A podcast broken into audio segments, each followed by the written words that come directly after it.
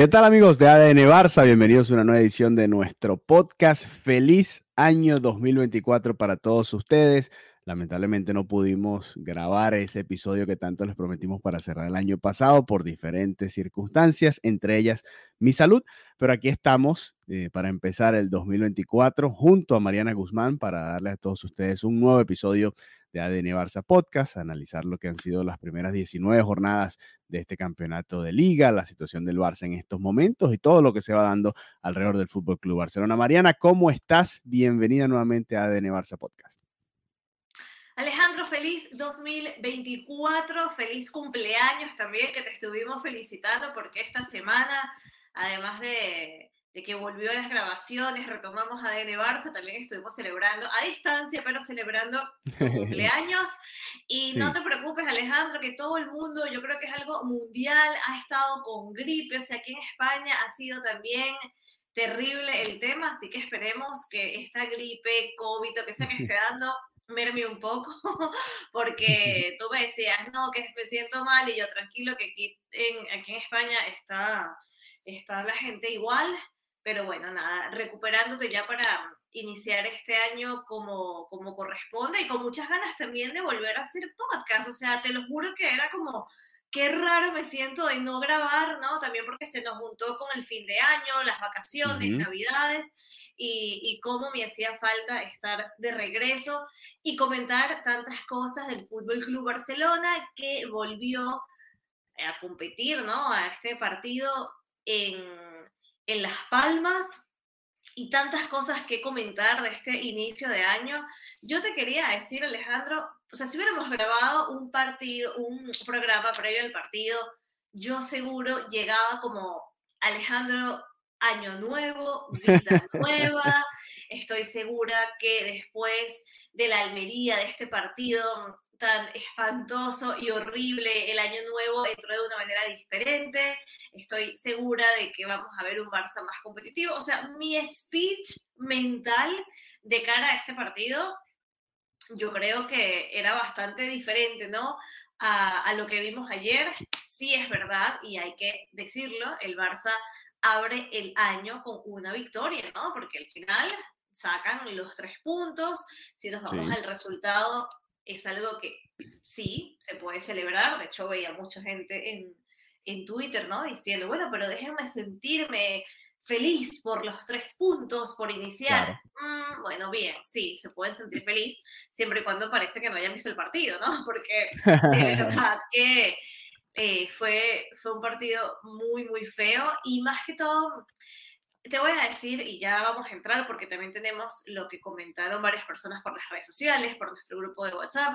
Yo creo que obviamente el partido te lo puede competir. La verdad que García Pimienta, que salió, bueno, que fue despedido ¿no? de la Masía, tiene unas ideas muy claras, es un, es un entrenador bastante competente, está bien, es verdad, respetó al rival, respetó la propuesta, pero lo que no lo que no tiene nada que ver con el equipo contrario, ¿no? Con el rival, es la falta de actitud, ¿no? Esa parece que es como si fuera una, una falta de ganas, una falta de vida.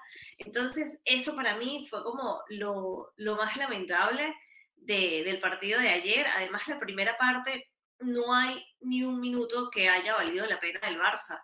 Eh, no hubo un disparo a la portería. O sea, la verdad que la primera parte fue muy, muy fea. Ya luego vino Ferran a, anotar este gol, que tampoco fue el más vistoso. Da igual, no importa que el gol no sea vistoso, obviamente se necesitaba el, el gol. Y bueno, luego este penal que fue tan comentado en redes sociales.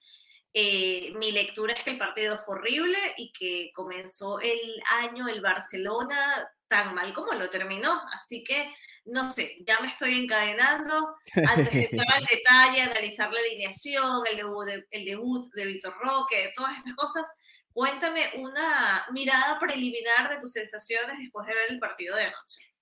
Sí, para mí, la bueno, son dos partes totalmente diferentes. La primera, creo que de acuerdo contigo en casi todo. Yo, lo único en lo que no estaría de acuerdo es que creo que el Barça tuvo los primeros 3, 4, 5 minutos en los que parecía que iba a tener un buen partido y después se fue desinflando, eh, diluyendo, ¿no? En, el resto de la primera mitad.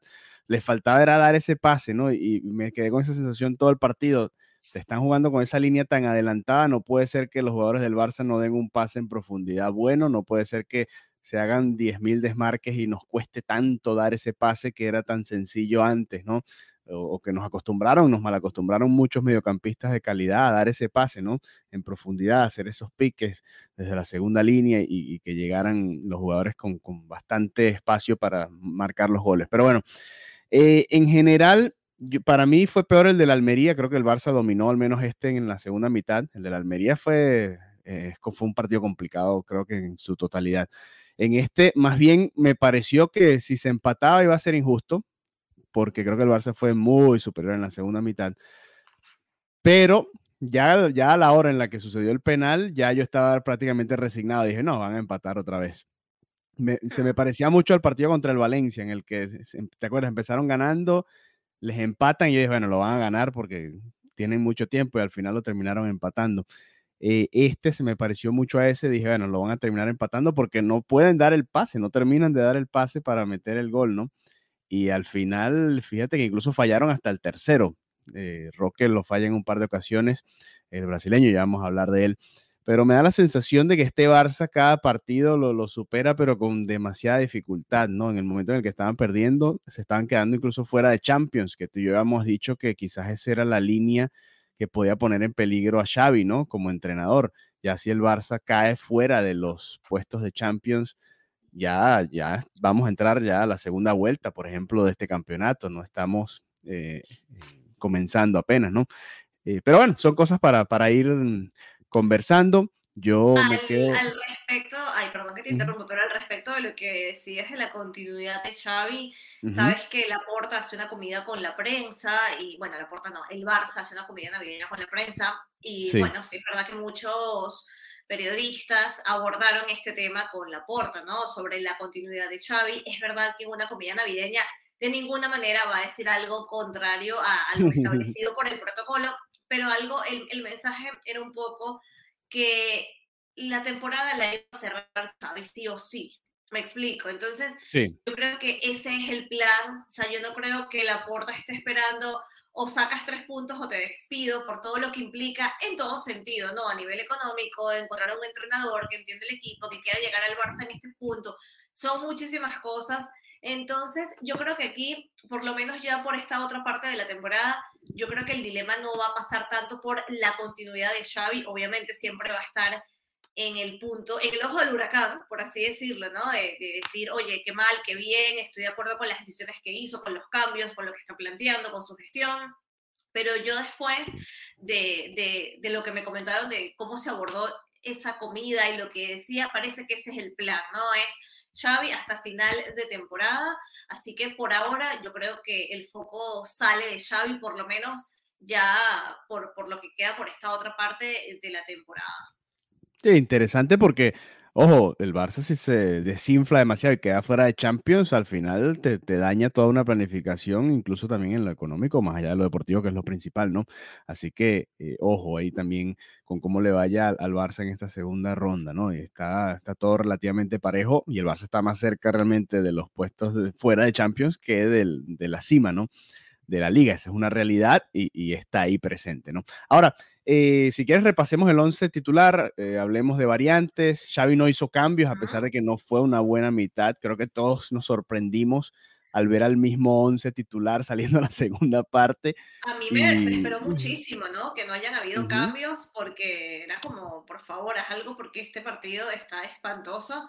Y cuando, cuando salió el mismo 11, yo dije, que qué extraño, ¿no? Y algo que la gente también pedía muchísimo y comentaba muchísimo, era como, oye, ¿a qué no te atreves a sentar a Lewandowski o por qué no lo sientas?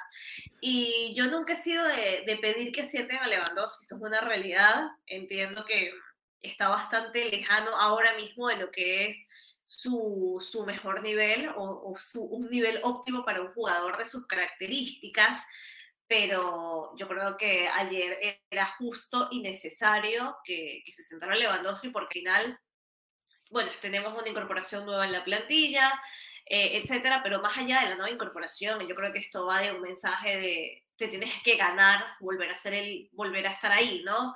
Que yo creo que los jugadores que tienen una trayectoria y, tienen el nivel que, que, puede tener un Lewandowski, ¿no? Pichiche de la campaña anterior, sabemos todo lo que hacía en el Bayern, sus su récords, o sea, tiene una cantidad de, de récords y es un jugador que siempre ha sido equivalente al gol. Creo que si no te está dando eso en varios partidos, yo creo que es legítimo y necesario sentarlo y que él también pueda tomar de esta situación, buscar darle una vuelta a esto, ¿no? Porque parecía que era un intocable y eso es algo que pasa con los pesos pesados en el vestuario, es como esta regla no escrita de no lo puedo sentar, así que aunque haya sido un poco tarde para mi gusto, yo creo que era bastante necesario que, que se sentara Lewandowski. Me siento rarísima diciendo esto.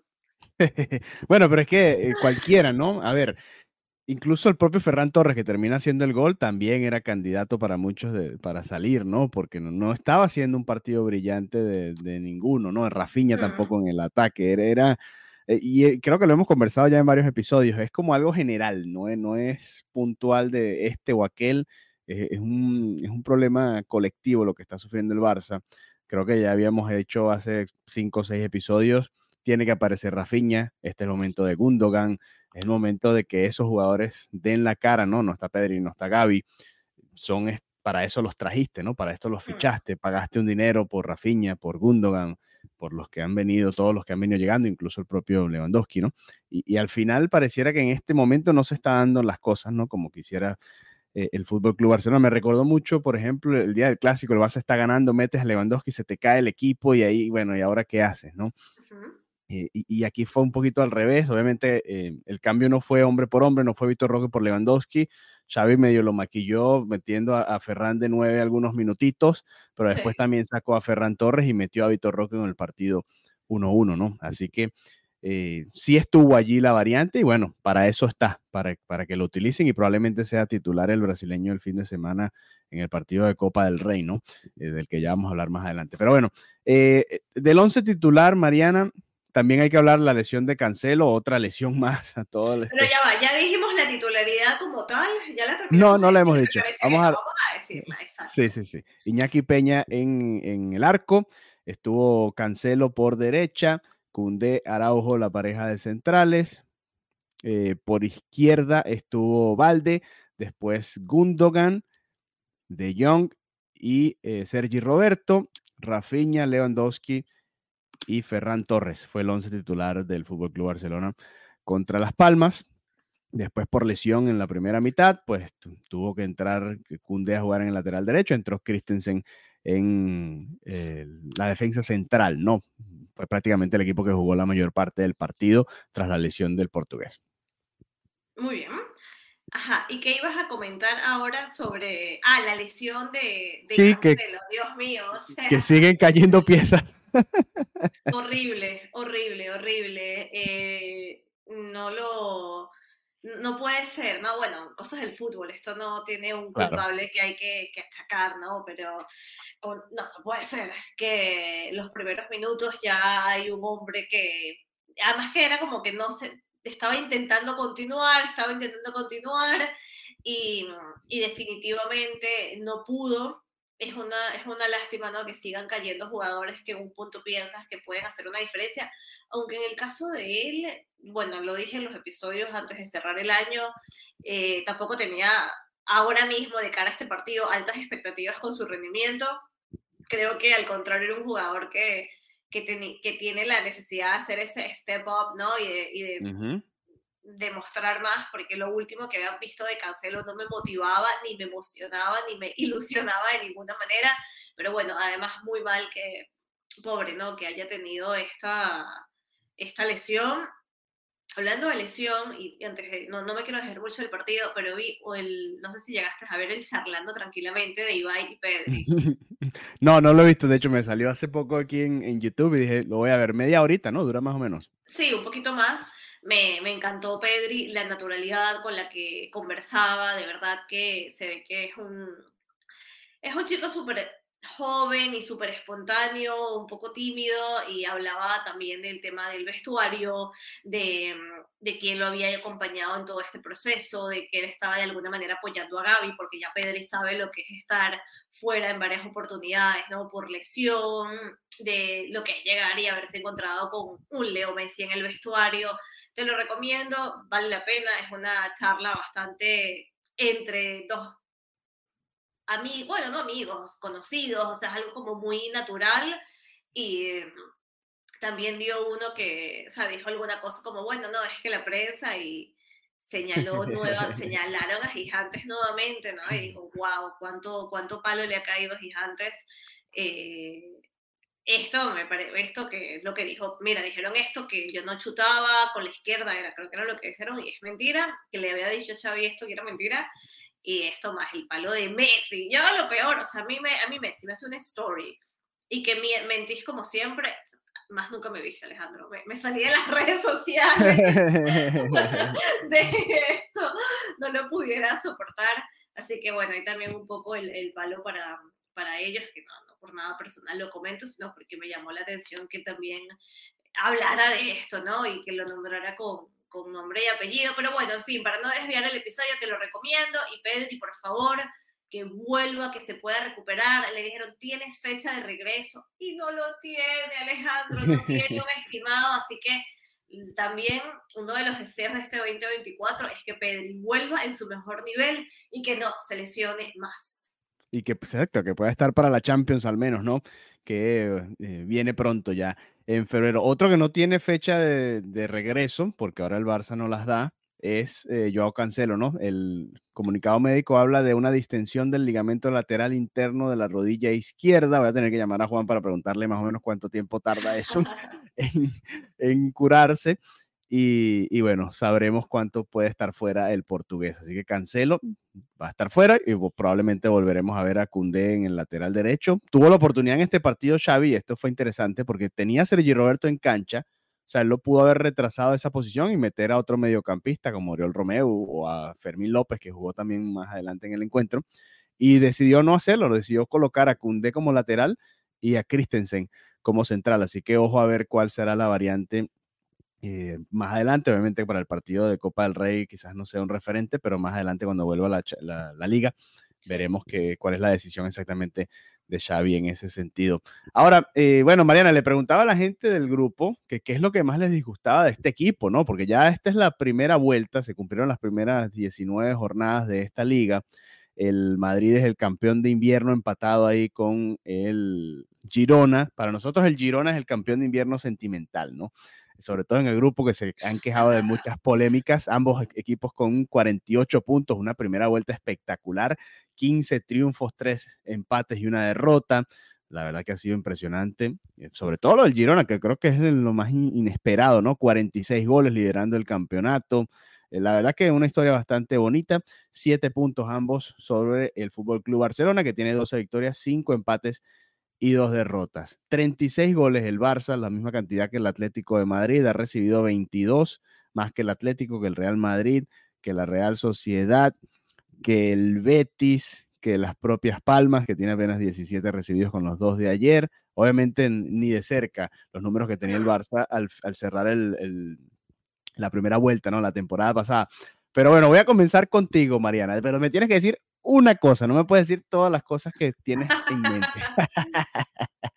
¿Qué es lo que más te disgusta de esta versión del Fútbol Club Barcelona? Y después vamos a leer la de nuestros amigos del grupo de WhatsApp.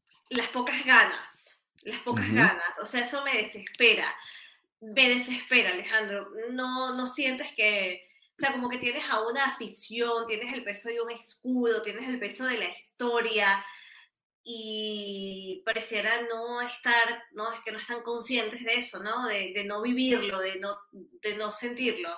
Y tú puedes decir, bueno, se les complicó o hicieron un mal partido porque no se ejecutó, no sé, pero sentir que salen sin ganas y que cualquier, cualquier equipo, y no quiero ofender a ningún equipo por más pequeño porque no es la idea, porque si están en esta, en esta liga profesional es por algo, ¿no? Y no lo digo por las palmas, digo por los otros, eh, por ejemplo, lo que pasó contra la Almería, ¿no? Que es un equipo oye, no había tenido ningún, no, no, no habían ganado nada, no ganaron, es verdad, pero, pero fue un partido que yo decía es que hasta los de la Almería se ven buenísimos, ¿no? En, determinados momentos, porque el Barça les estaba dejando demasiado terreno. Entonces, eh, ver esa versión del Barça, que fue la última que vi, ¿no? El último partido del año, el último partido aquí en casa, que tuve la oportunidad de cubrir, y luego ver ante Las Palmas un equipo igual, como apagado, no sé, eso me, me, molestó y me parece que es un equipo tibio, un equipo sin ganas y un equipo que se está permitiendo demasiadas demasiados malos partidos. O sea, creo que ya cada vez está bajando inconscientemente la barra de lo que implica el juego del Barça. a las mismas declaraciones de Xavi, ¿qué te sorprendió el partido? Bueno, el nivel de la No, no, no, no. O sea, no, ¿entiendes? O sea, en un punto es como, se va bajando el renglón cada vez más, bueno, esto se hizo bien, no sé, yo creo que, yo creo que eso es lo que me parece más, más lamentable, lo que me, me desagrada más del equipo. ¿A ti? Muy bien, muy bien. Eh, a mí, eh, antes de leer los, los comentarios de, nuestros amigos del grupo de WhatsApp, y vamos a comenzar con Cristina, eh, por ser una chica, va, a ir primero, pero yo me voy a adelantar. A mí me molesta mucho el, el segundo esfuerzo ¿A qué, me, ¿A qué me refiero? Y creo que va, que va quizás con eso de que tú hablas de la actitud, ¿no? El, no me dan el pase bien, entonces me molesto, le levanto la mano al compañero, me volteo y me olvido de la jugada en lugar de ir a buscar el balón a presionar alto, que es la otra, lo otro que se le exige al Fútbol Club Barcelona, ¿no? Que, ok, perdiste el balón, bueno, perfecto, entonces vamos todos en bloque a tratar de recuperarlo para volver a armar la jugada nuevamente. No es la actitud de quejarme con el compañero, olvidarme de la jugada, porque al, tú quejarte con el compañero ya te estás olvidando lo que va sucediendo con, con, el equipo, ¿no? Además, ahí vas perdiendo tiempo, te vas metiendo en una dinámica en la que te vas olvidando de lo que realmente tienes que hacer, que es recuperar el balón y tratar de armar la jugada nuevamente, ¿no? Y va eso un poco en la mentalidad de este equipo. Creo que es, es débil mentalmente en ese sentido el Barça. Y, y, me molesta mucho cuando veo este tipo de cosas dentro de las varias que vamos a ir mencionando por acá. A ver, Cristina dice, me disgusta la poca sangre, juegan como si fueran ganando 4 a 0, no sudan la camiseta y la mayoría de los goles, errores o errores vienen de esta actitud. Van dormidos y ya todos los demás equipos lo saben y aprovechan. Ya cualquiera nos puede ganar. Qué duro, ¿no? Que que tu afición te diga que no sudas la camiseta, que juegas como que vas ganando 4 a 0 cuando vas perdiendo o empatando un partido, ¿no? Eh, a Coincido con Cristina. Cristina, seamos amigas. Edgar Alejandro. Edgar. dice, básicamente la actitud, quedarse lamentándose o quejándose cuando la jugada no prospera o sale como querían o deberían, hace demasiada diferencia, fíjate, más o menos ahí yo, yo coincido con Edgar, Edgar va a ser amigo mío. Eh, no puede ser que no, que sea, eh, a ver, el deporte es, de errores, ¿no? El fútbol se, se hacen demasiados, eh, no, no, errores en sí, sino que no todas, casi ninguna jugada termina en gol. Entonces tienes que lidiar con la frustración constantemente, es parte del, del deporte y es parte de lo divertido, ¿no? ¿Cómo hacer para que la jugada termine en gol? Y ahí es donde siento que pierden un poco la, la mentalidad que deberían tener. Dice Omar, Hola Alejandro, disgusta el juego lento y previsible, la escasa movilidad en ataque y en presión, en defensa, el equipo siempre está partiendo. Fíjate, Omar se fue más a lo táctico.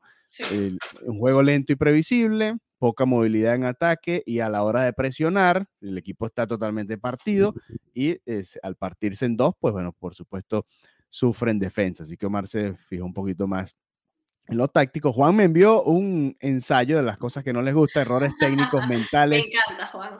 desde el banquillo.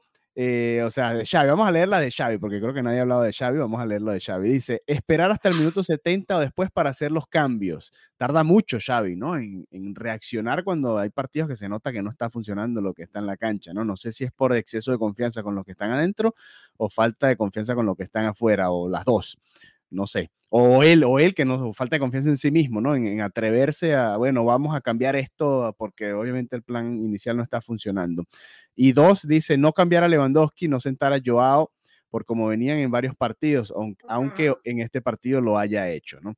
Eh, y bueno, después se, va en, otros comentarios ya bastante largos que lo podemos invitar otro día para que entremos más en detalle. Así que eso es un poco el sentimiento de, de algunos de los que nos comentaron por acá en nuestro grupo de WhatsApp. Estuve leyendo el grupo el día de hoy. Hay un debate ahí muy interesante entre las cosas que, que se pueden mejorar y la exigencia, ¿no? A este Fútbol Club Barcelona. Lo que pasa es que hay, y aquí es interesante, Mariana, porque se ha perdido esa habilidad de debatir y, y todo es llevarlo al extremo, ¿no? Xavi se tiene que ir, eh, el Barça es el peor Barça de la historia. No, ni uno ni la otra. A ver, yo siempre tiene que mejorar muchas cosas. Lo digo, Alejandro, el fanático es irracional, por eso es fanático. es que es así, por eso es la palabra fanático es eso, ¿no? Es llevarlo al extremo y sufrirlo y precisamente por esa por ese extremo es que el deporte se vive de una manera tan intensa y también por vivirse de una manera tan intensa es algo que se puede monetizar así porque lo sientes, lo sudas, como decía Cristina en el chat, es que no sudan esta camiseta, o sea, hay un sentido de pertenencia muy, muy fuerte y esa es una de las cosas que te, que te da el, el, deporte, ¿no? Esa locura para bien cuando gana, tu, cuando gana tu equipo, cuando gana tu selección, ¿no? que sientes que eres tú el que estás ganando, pero igual la frustración la, la vives de la misma manera y, y lo vemos, ¿no? En fanáticos que increpan a los jugadores o que se discuten entre ellos o que también es una, se vive muy intensamente el deporte tanto para bien como para mal. Sí, sí, sí. De acuerdo contigo. Así que bueno, esas son un poco las sensaciones, ¿no? De, de la gente. Yo para el episodio que quería hacer contigo de fin de año, quería que hiciéramos un balance de lo que fue el año como tal, que había llegado títulos, que Xavi parecía que entraba en esa dinámica en la que, ok, ganaron títulos, te reforzaron el equipo y al final el año cerró, y creo que es como comenzó este 2024, así que lo podemos empatar acá y un poco decepcionante, ¿no? Todavía lo, que va sucediendo con, con Xavi y el equipo, ¿no? Con Xavi como entrenador nada más, sino con el equipo, porque también creo que mucho tiene que ver con, con cómo los jugadores están ejecutando el plan del entrenador. Xavi decía en rueda de prensa que practicaron muchísimo, ya sabían que Las Palmas jugaba con esa defensa altísima y que practicaron muchísimo esos pases, ¿no? En profundidad y simplemente no ejecutaron. Y aquí es donde vuelvo, e insisto, los jugadores tienen que dar ese paso adelante también, ¿no? Hay cosas que sí controla el entrenador, coincido con Juan, Xavi tarda muchísimo, me sorprendió que saliera el mismo equipo a la segunda mitad. Sí, eh, estoy totalmente de acuerdo. Además, estabas perdiendo el partido. Si el partido está 0 a 0, bueno, puedes especular un poco más, ¿no? Pero la realidad es que estás perdiendo el partido y la realidad es que el empate llega porque le pegan un, balonazo en la cabeza a Lewandowski que queda aturdido, le cae en los pies a Sergi Roberto, le rebota y cae en los pies a, Ferran y Ferran la mete. así, es que cae em, así es que llega el empate del Barça, esa es la realidad. Y bueno, no sonrieron los dioses del fútbol ahí porque no siempre pasa. Sí. Te puede pegar ese pelotazo y la pelota se le va a las manos del portero y listo, se acaba la jugada ahí. Y el penal, que mucha gente en redes que no era penal, bueno, claro, que si hubiera un criterio un poco más claro, pero como luego, si esto fue penal, pero ¿por qué el otro no fue penal? Siempre entiendo, ¿no? Cuando salen esos videos en las redes de por qué esto es penal y esto no, etcétera, pero para mí sí, sí, por supuesto que era un penal, así que en esa parte yo no veo ningún drama absoluto como, como lo que leí en redes, la gente cuestionando, hablando del arbitraje, eh, luego los jugadores también de Las Palmas diciendo que cómo era posible, bueno, un poco lo, lo que es la rutina en, en la liga, ¿no? Comentar estos errores arbitrales que en mi caso, en este caso puntual eh, del penal, no, no, lo veo como un fallo de, de los árbitros.